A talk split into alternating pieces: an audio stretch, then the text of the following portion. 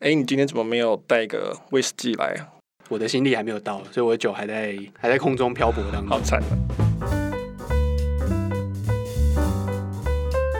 今天我们有个特别来宾，然后呃，先自我介绍一下，我是科技导读的周清华，大家好。大家好，我是关键评论网的杨示范马里欧。今天非常高兴可以邀请到网络媒体一个很重要的一个新秀，虽然也是创办了一阵子了哈。那个关键评论网的共同创办人杨示范来我们这边一起聊聊，因为今天正好题目也是媒体。嗯、其实之前我也曾经上过杨师范他的 podcast，叫做《马里欧喝一杯》，大家可以陪你喝一杯，大家可以上去收听一下。他们的 podcast 比我们的要嗨，因为他们会提供酒，你们可以准备，我不反对啊。我们都叫他 Mario，Mario 是威士忌的爱好者，所以他他会提供很好的威士忌。我们今天就没有这个东西哦，没有。我们后来在酒吧，你也可以喝别的，对对，对，对，你可以喝别，不一定要喝威士忌。好啊，那我们今天为什么特别希望花了很多力气敲到？马里欧来这边讨论这个题目，因为这个题目就是正好也是新闻，然后也是媒体。那是这个日本的新闻聚合平台 Uzabase，我我我知道英文发音，我不知道它的日文怎么念。嗯、Uzabase 它并购了美国的网络媒体叫做 Quartz，价格是在一点一亿美金，最高。嗯，要看它的 performance 来调了。啊，所以它还没有掉这件事情。对，它其实是股票加现金，然后要看它的。下明年的就并购后这一年的的表现有 N 号，就对对，有一点点这种对赌的东西在里面，没有没有写很清楚。它那根据 Uzabase 的公布，就是七千万美金到一点一亿美金之间的价格，听起来没有很高诶。其实没有很高，对，我也觉得以 Quartz 在我们圈这个算媒体圈里面都还蛮耳熟能详的这个公司来讲，其实算是小比较小的价格。而且它的 revenue 不是已经有三四千万？他说今年估计会到，我印象里面是三千八百万美金一年，所以它的等于是 revenue 的三倍而已。对啊，所以还好诶，真的。所以价格不算是很好，对这个。这个其实是我在看这新闻的时候，我讲到这一点啊，但是我没有写到这么细的东西，因为这有点太财务了。那但是就是说，所以我们不会觉得这是一个很成功的出场，对他的的原本的东家，就是这个大西洋月刊集团 The Atlantic 来说，那其实从大西洋月刊这一头来看，它其实最近是不停的在卖。比如说它的这个杂志，它最重要的媒体其实是大西洋月刊这一本杂志。那后来其实是卖给了就是贾伯斯的遗孀跟另外一个叫 Emerson 的一个基金会合组的一个团体去并购。所以现在变成是它这个媒体集团本身现在在在协助这两家公司慢慢慢的卖掉就对了。那它现在还有别的？资产嘛，我其实不知道他现在还有什么真正的资产。当初 Atlantic 是媒体转型很重要的一个例子嘛，在二零一零年的时候，成功的转亏为盈。那时候我还在商周的时候，所以我们就有研究过 Atlantic 的例子。所以我不知道原来他现在一直在销售自己的这种东西。对，所以你是大概什么时候出来创这个？二零一三年的时候。二零一三年，那时候已经有 Quartz 了。对对对，那时候还是你跟我讲的。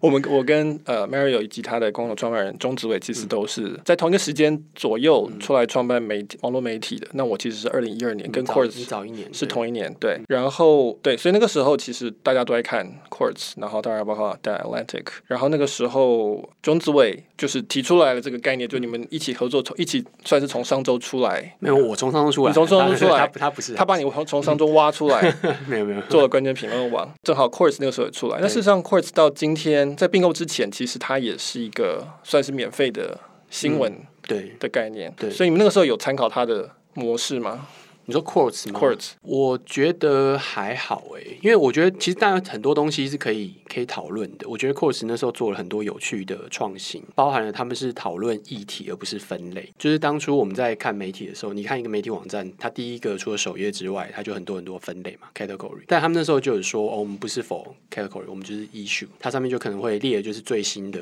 他们他们关心的，因为他们毕竟比较偏财经类，他们才关心的财经类的一些 issue，分类就完全不见了。然后再来就是，他那时候也是很早期开始用呃，Infinity School 这样子。卷动式的一个设计，那当然后面他有做很多改变啊，也包含说他也很早开始就很努力的在找电子报，就使用电子报这个这个传递的媒介，然后很早就开始使用大量的原生广告去做它的营收来源。那这个东西都是当初我们在做一些其他媒体的时候很有趣的一个一个概念。那当然他也有说他是给那种不知道我在哪里看到，他们自己写还是还是哪里来，就是给无聊年轻有想法的上班族的谈资。其实这个定位跟上周非常的接近，就是以以前就是也是提供谈资的一个哦，是这样吗？对 对，就是它其实是提供谈资、提供观点的一个媒体。那 Course 其实是概念是类似，但他我记得他有讲一个什么什么 Young Bold Smart Adult 还是 Profession 这种 这种，然后把全部把那个字合在一起，这样就一个很奇怪的名字。但那个听起来是一个很可怕的字啊，就是 然后很可怕，我不希望被归类到那个领那那个字下。对对对，年轻无聊有聪明然后的上班族这样。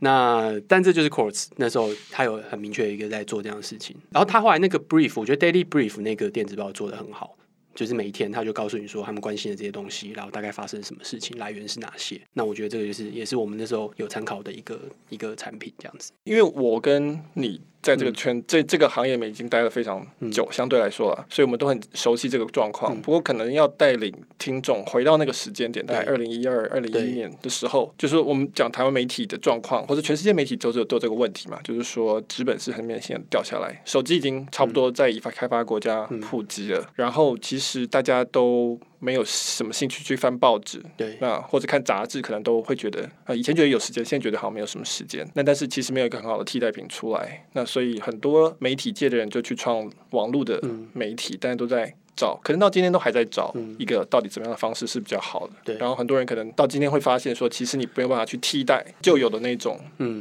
不能照搬。对，他必须要有新的方法去做。那那个时候其实蛮多家媒体，它各自有不同的创新。那 Quartz 像刚刚讲，它的它不是用传统的领域，对，就是我们报纸的传统那种那种分法，版面的什么社会版、经济版那种，它其实是叫 Obsessions，就是兴趣关键字，比较相信我们的关键字的概念。然后它是一个行动优先的界面，那这在当时大家可能难以想象，在在当时这是创新。它网站是行动优化的界面，它后来可能要到很后面才出 App。那它其实它那个时候是就像你讲的 Daily Brief，它有一个 email 的电子报。那我其实也订了一阵子，那所以在那个时候也是创新哦，就是大家没有人想到说还有人在做电子报 这个事情。它有一个所谓英文市场的一个中高收入的一群人作为它的一个目标族群。那这个不能算是创新啦，但只是说这是利用到网络的优势，就是你可以触及到。整个英文市场的这些人，然后呃，我另外我觉得他另外一个很重要的创新就是你说的，他用这种这种，它叫做联营广告，或是就是这种赞助广告。嗯、就是他一开始 Quartz 在 launch 的时候，它其实就有四个合作品牌，分别是一个我记得是一家航空航空公司、一家银行、一家反正就是这种超级大企业。对，那它的概念就是说，我不做呃所谓的 programmatic 的广告。那我就是直接跟这些大企业合作，比较类似杂志的传统杂志上面的这种大版的广告的概念。那因为我的受众是有可能会搭飞机或者需要存款金融服务的人，所以我会提供你很好的版面的感觉。但基本上，但基本上广告跟内容其实是还蛮分开的对的东西。那希望能够这样子做。所以那在当时在那个时候，其实甚至到今天都还蛮还蛮多网站主要还是用这种演算法广告为主的。嗯那他们可能因为他们有这个关系，或者他们有这个、嗯、这个名誉，让大家相信说、嗯、哦哦好，我们可以试试看这样子，所以做了这些尝试。所以这这几点大家都是他的那个时候的创新啊。我记得我在看这个资料的时候，他好像是说他 MAU 大概是两千万人。两千万，你我看我看到你写是写两千万。对，那时候应该是他的资料上面是两千万人。嗯、那我看到关键评论网其实是。MAU 是八百到九百万人，嗯、所以你们其实也，你们其实也差不多，至少值五千万美金嘛。不会承认这件事情。应该说，这个数字当然是呃网站加在一起啊，就是包含了英赛运动世界这些，然后其他全部加在一起，因为它总是会有一些重复的，就是每一个网站。它可能大家都有看，所以可能加在一起把一些重复的扣掉的话，大概可能会是这个数字。刚刚有漏提了一个 Quartz，我觉得很有趣的尝试。印象中 Quartz 它其实是用 WordPress 在做，嗯、然后但是他们好像改了很多东西，其中有一个就是很不知道现在还有没有，就早期它的留言，它是有点像是用 Medium 那个模式，就是你可以 highlight，然后针对它不是针对文章，它可以针对句子或是单段去做，等于说做。备注或是 comment 这样子，然后呢，那玩意儿是可以做 sponsor 的，就是我不知道现在还有没有，现在可能这功能没了。它当初就是你要留言的时候，你就会嘣跳出来一个 这个呃 comment sponsor by 谁这样子，对，所以这是他们那时候有做一个尝试。我那时候也有思考过要不要做这件事情，但是对我们来说，WordPress 相对来讲，我们对我们来说比较困难啦。所以现在我们自己做了之后，可能就可以做这件事情了。好，那所以可能也要帮听众科普一下，就是说 WordPress 它是一个。很方便架站，特别是对架内容网站。我们呃科技导读就是用 WordPress 的一个服务。那当时其实大部分的媒体可能在那个时候不太，尤其是这种目标很野心很大的媒体，通常不会用 WordPress，通常会自己架一些网站。嗯、尤其是你如果还要做 App 的话，那其实那是一个很，如果你用 WordPress 的话，会有很多很多被呃限制这样子。那当然，那那时候 Quartz 他是选择用 WordPress，然后其实做了蛮多的改良，嗯、所以这个是他那个时候的。嗯那其中刚刚那个功能，就是说他们可以在 WordPress 上面做出这个功能，其实是还蛮特别的，就蛮厉害的啦。应该说 WordPress 它不是说不好，它其实自己就可以克制化很多东西。那但是你要熟悉它整个架构，因为它毕竟我记得好像是零二还零三年吧开始，到现在也是十五年的一个一个开放软体的，所以你要熟悉它现在已经四年多，因为你要熟悉它整个架构，其实是要花蛮多力气的。对，所以它呃，除此之外，Quartz 的另外一点，我在文章里有提到，就是说它的主要两个营收，一个是广告，就我们刚刚讲的这种、嗯、叫做我们台湾可能叫直客广告，就是直接跟广告主合作，嗯、而不是透过中间有不管是演算法广告或是有代理商这个。然后另外一个就是它的这个活动的事业，那它活动其实做的蛮多的，然后。价钱也不便宜，那就是在不同垂直领域办不同的活动。在台湾比较接近，我觉得比较接近的是商周，当然也有一些。我觉得做的最多的，嗯、目前我看到就是数位时代。那数位时代其实是帮政府做了很执行很多的计划，然后有很多的活动。那当然也有帮一些不同的，比如说是 Computex 啊，或是这种大型的展览的相关的活动也办了很多。所以这个也是他们算是，我觉得也算是还蛮有创意的，去去做这种开发新的营收这样子。关键评论，你刚刚提到了一点。就是说，你们并购了，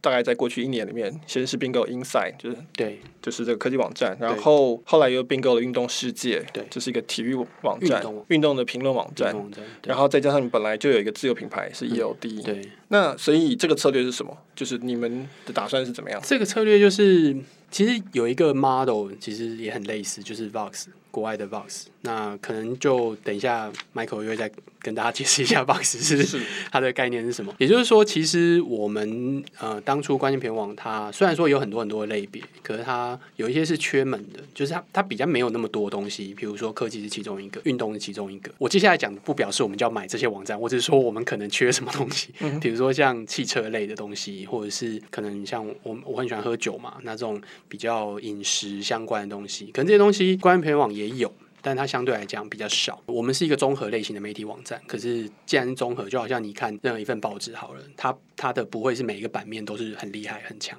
它总是会有一些不擅长的。所以这这就是综合媒体它的天生的一个问题。所以后来我们在讨论台湾的这个媒体情况的时候，我们就会发现，关键评论网那时候的流量可能是差不多五百万、六百万左右。那在这样情况之下，我们自己持续成长，当然它可以持续，可是我们。非常确定是有一群读者我们是抓不到的，应该说有几群啊，其中有一群当然就是他就是比较喜欢看轻松、有趣、琐碎，他就是不会看国际新闻或是社会大事，他觉得那对他的生活完全没有关系，这很正常。那这些人读者我们就永远抓不到。那另外一群就是他会看这些分分众的内容，可能科技啊、运动啊，或者是车啊这些东西。然后我们这边相对来讲比较少，所以他可能就不会太常来。所以我们那时候就想说，呃，这样的话，我们接下来的做法，那当然就是自继续养自己的东西，这当然是一个。方法。那另外找适合的中型或小型的垂直媒体去并购，那这当然也是一个方法。所以后来我们大概从一七年的时候就开始陆陆续续一直在谈各各个各样的媒体，那大家都很愿意谈。然后谈到后来，那英赛就是比较快，因一一来是因为 Inside 它呃里面有些人跟我们也是关系蛮好的，蛮熟的。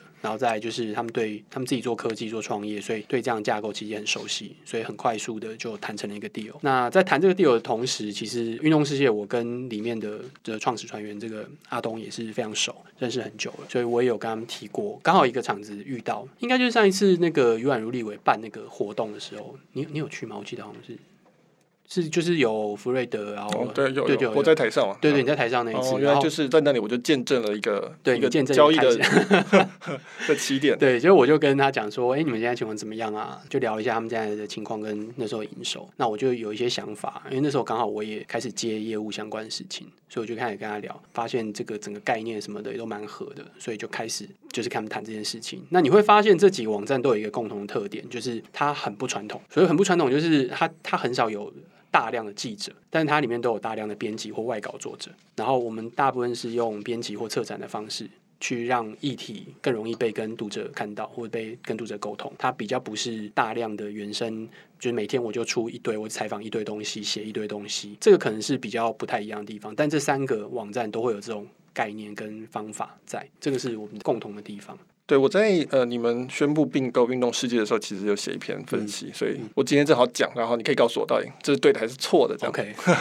哎，我忘记你分析了什么东西。我我现在讲就是 就是呃那个时候我有提到，就是说其实现在看起来媒体有往两个方向走，不止啊，但是我们用两个方向比较去理解比较简单。那其中一个方向就是说流量基本上是贬值，就是因为这个广告，尤其是我们讲演算法广告这个东西，它的呃因为大家很多内容出现嘛。然后再让 Facebook 平这种平台就出现，所以变成是广告的价格贬值，那就变成是说它需要更大的流量。如果你要更大的营收的话，那因此成为集团化会是一个方向。那我那个时候举例不是 Fox 啊，我举的是 Fusion 的 Media，它算是一个比较更早一点，从想要从传统媒体转到网络媒体，然后它旗下也是各式各样什么体育运动、黑人、女性这些品牌在里面的集团化。一方面，当然你在成本端，对不对？因为这个技术架构这其实是很贵的事情。那事实上没有道理这么多家要都各自发展自己的 Stack，那其实是合并是有一个。重效了。那另外一方面就是说，啊，流量上你如果更大，其实你才比较能力去跟大的广告主谈。就是广广告主他也没有空去跟这么多小家的谈。就算你这垂直媒体很 match 好了，比如说今天我是 Womany 好了，女性的，然后我跟理论上跟化妆品什么都非常的 match，可是他们要跟我谈，假设我的流量很小的话，那其实他对他们来讲那个成本是很不划算，那个交易成本相对不划算。那如果我是带着很大的流量来的话，我旗下包含了很多个媒体，那其实是比较能够沟通的，比较能够谈案子。那另外一方面，我提到一个另外一个可能性，但是我不知道这个，我还蛮好奇的，就说是原生广告这个部分，因为现在很多主要的营收来自原原生广告，那原生广告其实是需要相当花相当心力去制作的，所以刚才那个流量问题会更严重。就你如果是一个小网站，我没有办法跟你合作去做原生广告，我没有办法花为了这样子的一个流量去做这个事情。但你如果是一个很大的一个集团的话，我可以去设计，那我可以交给你们去帮我做原生广告，那。那它可以去符合每一个品牌的特性，因为这本来就是你们的品牌。大概是这几个理由，所以我们会看到集团化，不管是 Bus 呃，其实蛮早，然后 Fusion，那台湾的话，当然关键平衡网现在这个。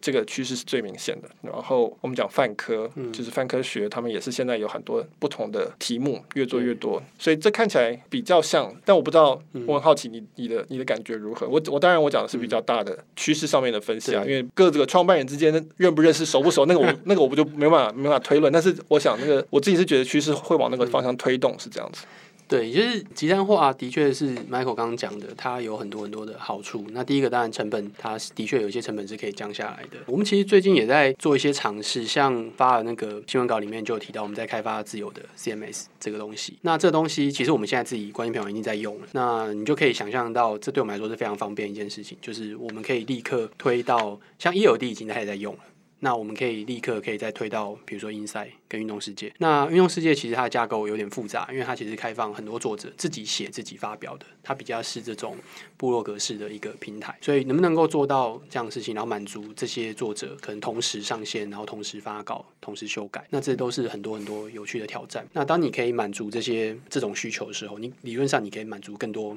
媒体或是其他想要这样做的需求。那这个东西当然就会扯到了呃，Washington Post。因为 Washington Post 它有一个自己的 CMS 叫做 Arc Arc Publishing，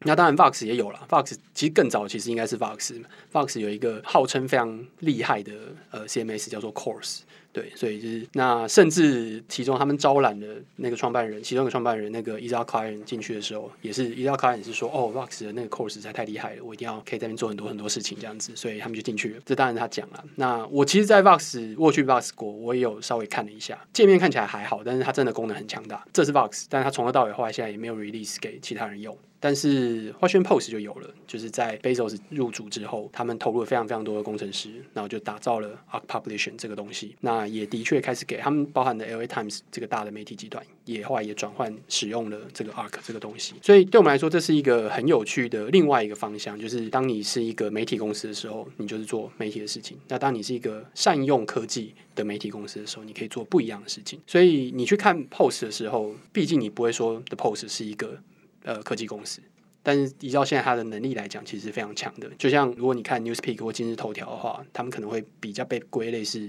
科技公司，但我们就比较被认为是媒体公司。可是我们就是看着那个 Arc 他在做的东西，包含他 release 很多很多资料，那我们也跟 Washington Post 关系也不错，所以也看到了他们一些其他的资料，然后跟他们的产品总监也有讨论过这些事情。这个是我们觉得很很棒的一个可能性，所以我们自己在开发这样的东西，然后也在做一些内部的测试。所以我觉得很，我也很乐意跟更多的就是一些媒体同业啊，其实也可以来讨论这个这个部分。我们的叫 Ink，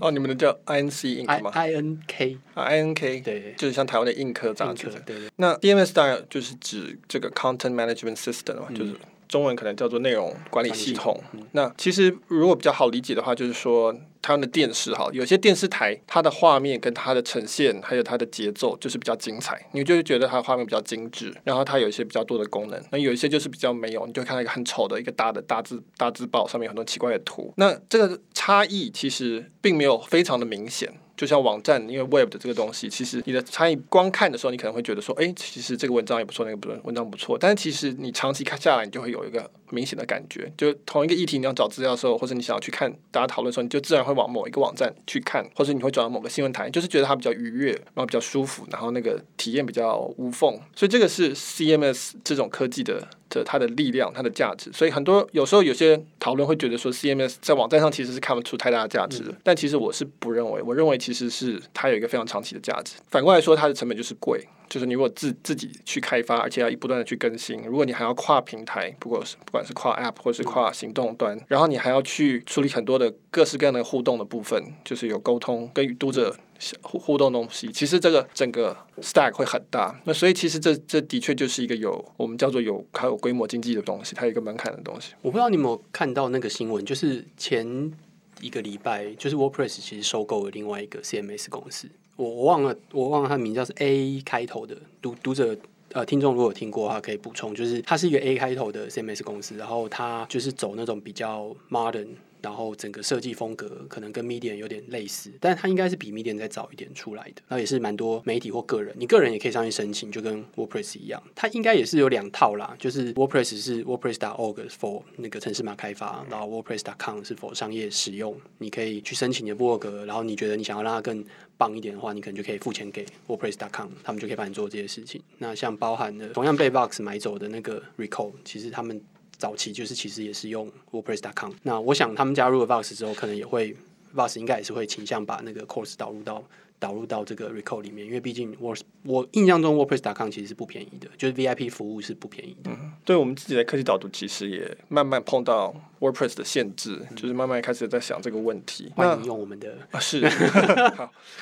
然后那我我觉得这边正好可以连接到另外一个东西，就是说，如果说如果你不是一个集团，那你没有打算要开发，就是花这么多的。嗯你不想要作为一个，你不是要打算要成为一个科技为主的公司，你可能是要一个内容为主的公司。那这个时候你会选择的 CMS 就是 Facebook，或者你会选择有些人可能选择 Medium，嗯、就是这种，或是台湾可能比如说 SOS Reader，这是一个可能性，嗯、或是当然你就是用 WordPress，这是这是百分全世界百分之四分之一的网站，嗯、好像可能超过不止、哦、不止，好像可能是超过一半的网站是用 WordPress 加，所以呢其实就是一个很开放的一个 solution。那这个时候，当然 Facebook 它除了提供一个很简单的 CMS 之外，它还提供了。流量，嗯它提供了读者群，嗯、所以当然在过去的两到三年，应该有很多品牌其实是用 Facebook 起来的，它可能连网站都没有。我我相信在那段时间，其实关键评论网应该也在 Facebook 上面做了蛮多的各式各样的投资。那现在我的问题比较是说，现在 Facebook 要退出新闻了，嗯、那对这件事情，我还还有对不起，还有一些 CMS，就是我就是刚刚讲的今日头条啊，以及像 Wuzabase 这种，当然它通常是去，它还没有自己上传档。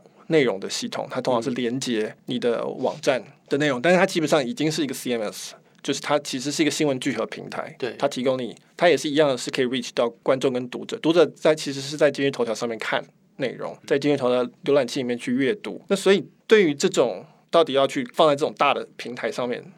去养这些群众，嗯、还是像你们这样子是做 Web，然后做你们的 App，你们的你们的是怎么样去想这件事情？我觉得。我觉得其实没有好坏对错，但是我一直倾向我们要自己做这件事情，因为我看到很多我喜欢或是我觉得对的方法的的单位的媒体是这样做的，包含了 BuzzFeed，BuzzFeed 他们自己也有写过一封公呃不是公开信啊，就是内部的执行长的信，然后就说接下来我们要做哪些事情，那其中当然就包含这一块，那另外也包含了刚刚讲的 Vox。然后甚至 Post 他自己也在做这件事情，所以我就觉得这个东西是，如果你想要持续发展，你想要让自己有很多很多自主性、可能性的话，我觉得这是应该要投资的东西。但如果你要用其他这些东西的话，我觉得当然它是有有好有好处的，就快。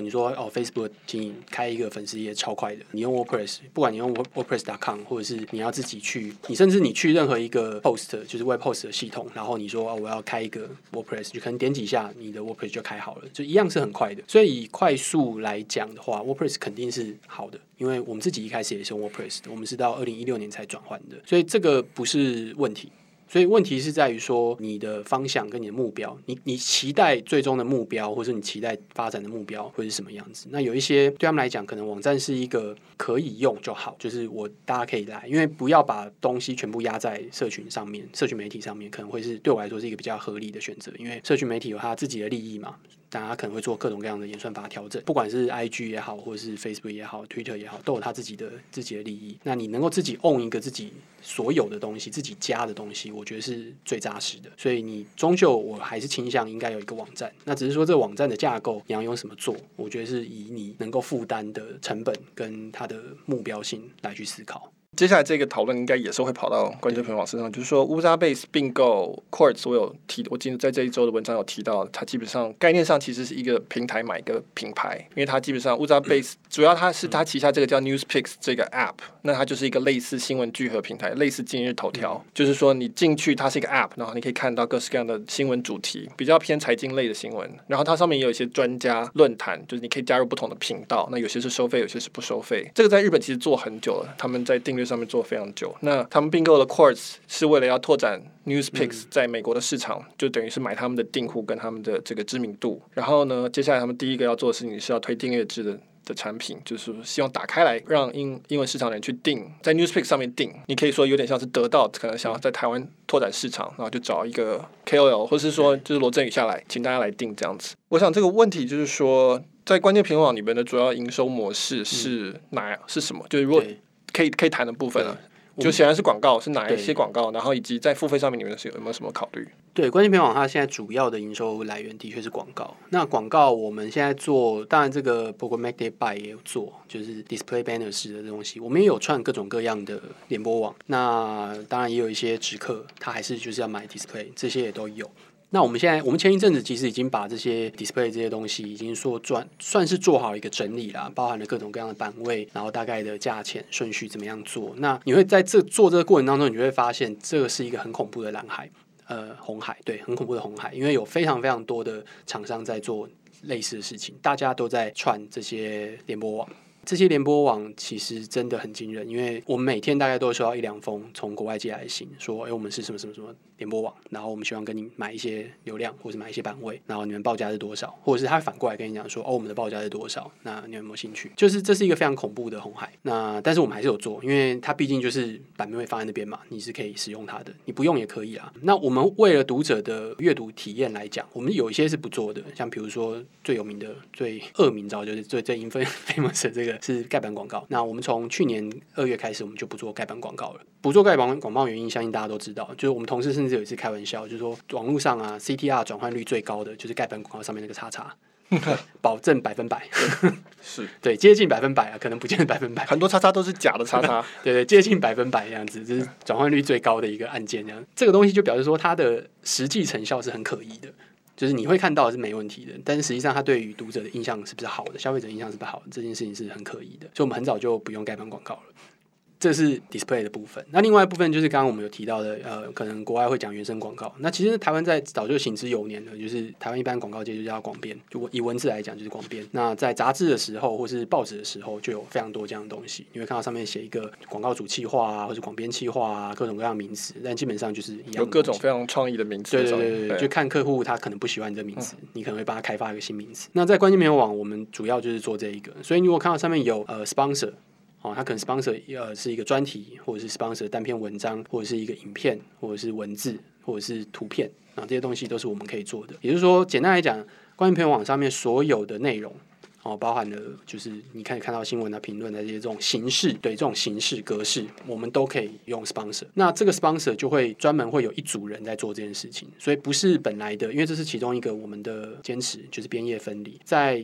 编辑部这边是不会去做 sponsor content 的，那业务部这边就会有一组我们叫 brand studio 在做这个东西。那这个当然也不新，这个在国外很多媒体都有，比如说呃 Guardian 卫报就有，New York Times，New York Times 也有，New York Times 是叫什么？New York Times 他们是什么什么 creative 吧？New York Times brand 还是什么之类的。然后 Time 也有，Time 就是 Foundry，他们那个 team 就叫 Foundry，好像是一个公司还是一个 team 就对。所以就这些东西，其实在呃很多媒体，包含了西方媒体也都有做。所以我们是以这个模式为主，就是我们有一个 brand studio，我们本来想要叫。他啊哈的，但是他们本来说他觉得这个听起来太不正经了，好吧，所以就没有办法用啊哈这个名字，所以他我们就叫比较正统的，比较比较很容易听懂是什么，就是 Brand Studio。那专门在帮所有的客户去做这些原生广告或者广编类型的东西，所以它大概会是这两种。那当然我们也有接一些活动，我们也有接一些标案，那这些东西都是都是我们的营收来源。然后至于订阅的部分，其实我们之前就有谈过嘛，我觉得很早以前我们就有谈过订阅。其实我一直在想。它到底有没有可能跟广告并行？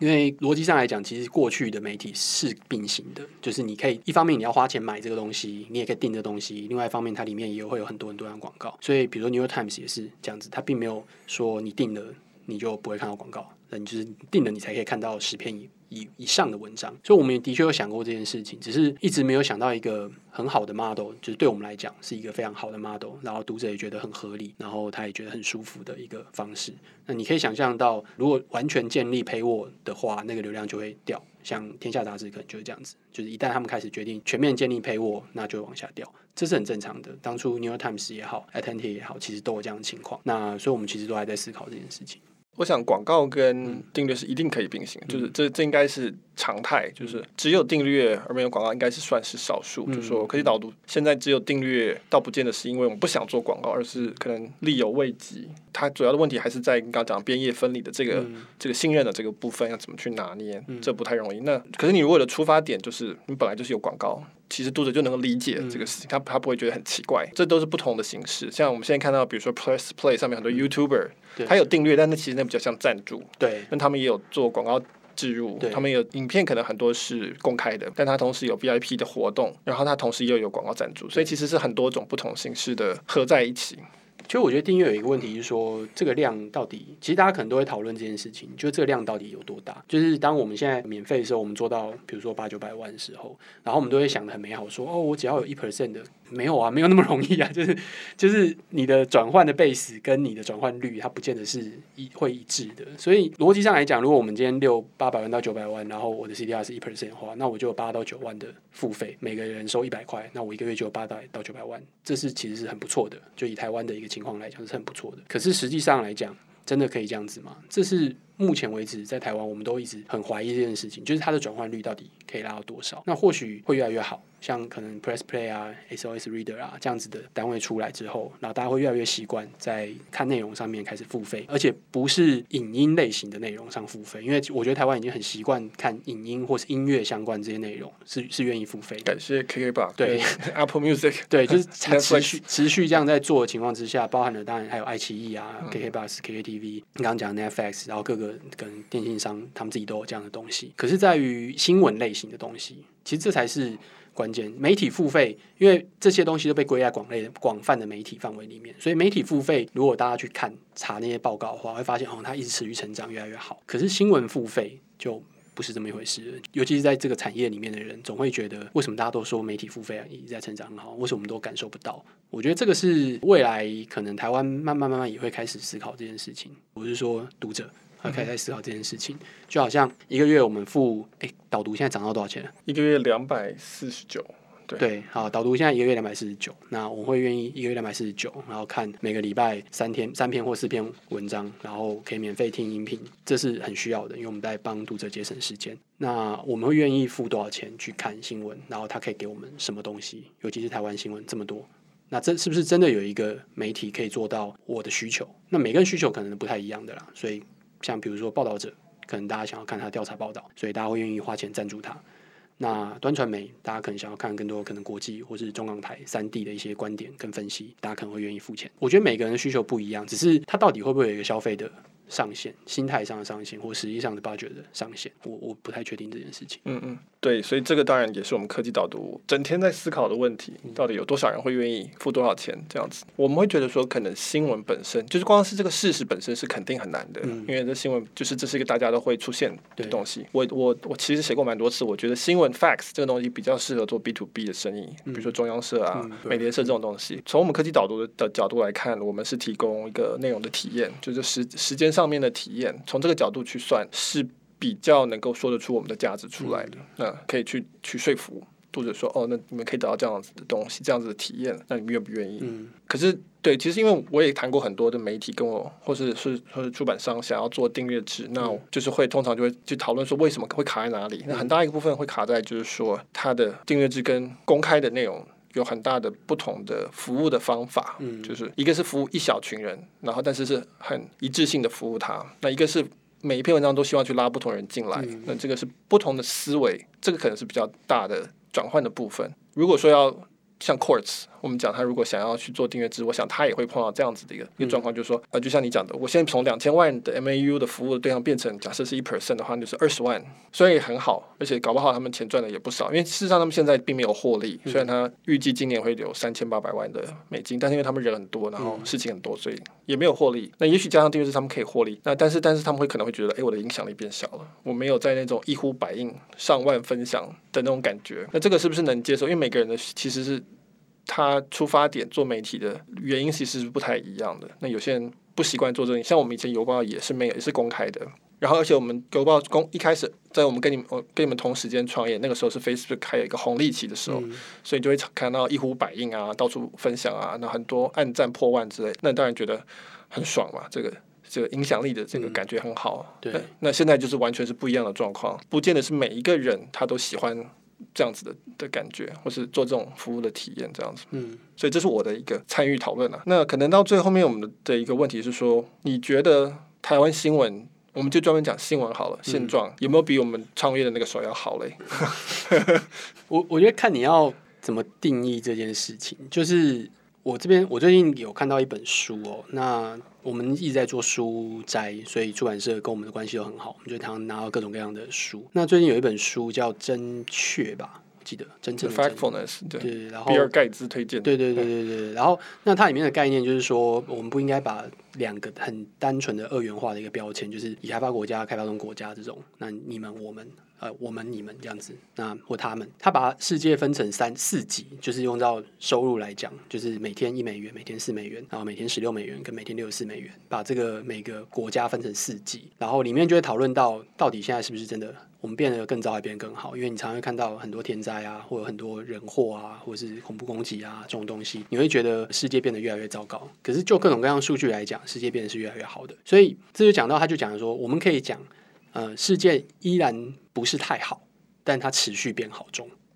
就就大概是这样子的概念。就是你说它完美了吗？它显然是不完美的，但它有没有持续变好呢？有的，它持续在变好中。所以我觉得台湾的新闻现况可能或许是类似的概念，就是你不可能说台湾的新闻现在已经非常好了，因为它显然不是。因为如果它是的话，大家就不会有这么多抱怨了。它显然不是，它还不是到最好，它可能还没有到很好，但它有没有持续变好中？我的感觉是有的，就是你可以看到有这么多的媒体一直持续在出现，这每一个媒体的加入都是带来一种竞争跟带来一种刺激，它会刺激过去的媒体或是刺激读者有一个更好的阅听的体验去看这些东西，你会有更多的资讯来源，甚至包含了 YouTube 越来越多，你会得到更多各样的这样子呃有意义的资讯在里面，所以它是越来越好的，但是它还。可能还有很多成长的空间，就好像辅大新闻系的阿孝老师陈顺霄，他很喜欢拿艾西莫夫的这个基地，就是艾西莫夫是一个很经典的、很厉害的科技呃科幻大师。那他就是他经典的几个，其中有一个是机器人嘛，那另外就是基地系列，在基地系列里面就有讲说，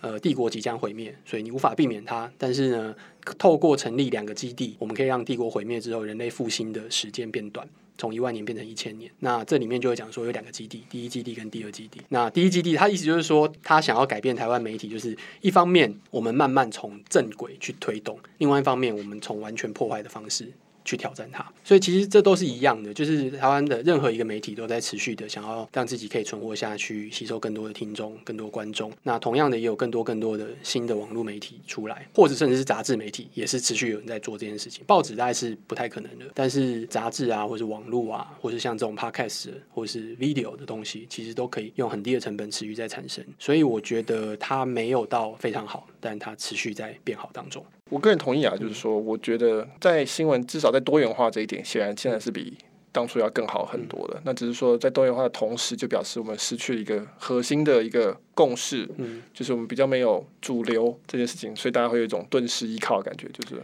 就是现在没有现在没有什么事情是大家都确定所有人都会同时知道，而且都同意的，这个这种已经没不存在了。这大概可能也不太会。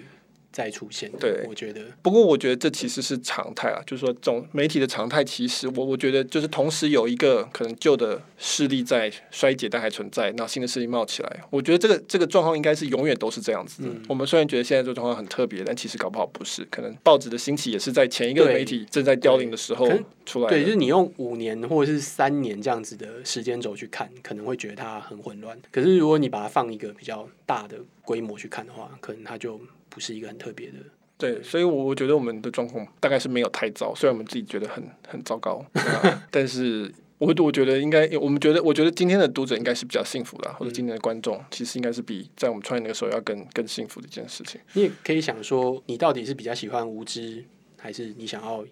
你知道一些事情，但是你很痛苦？就这件事情，它本来永远都有一些讨论跟辩论的空间在。那如果说我们做了五年六年，然后就还是一直往一直往下掉的话，那显然我们这五六年真的做的很糟糕。好，那我们要好好加油。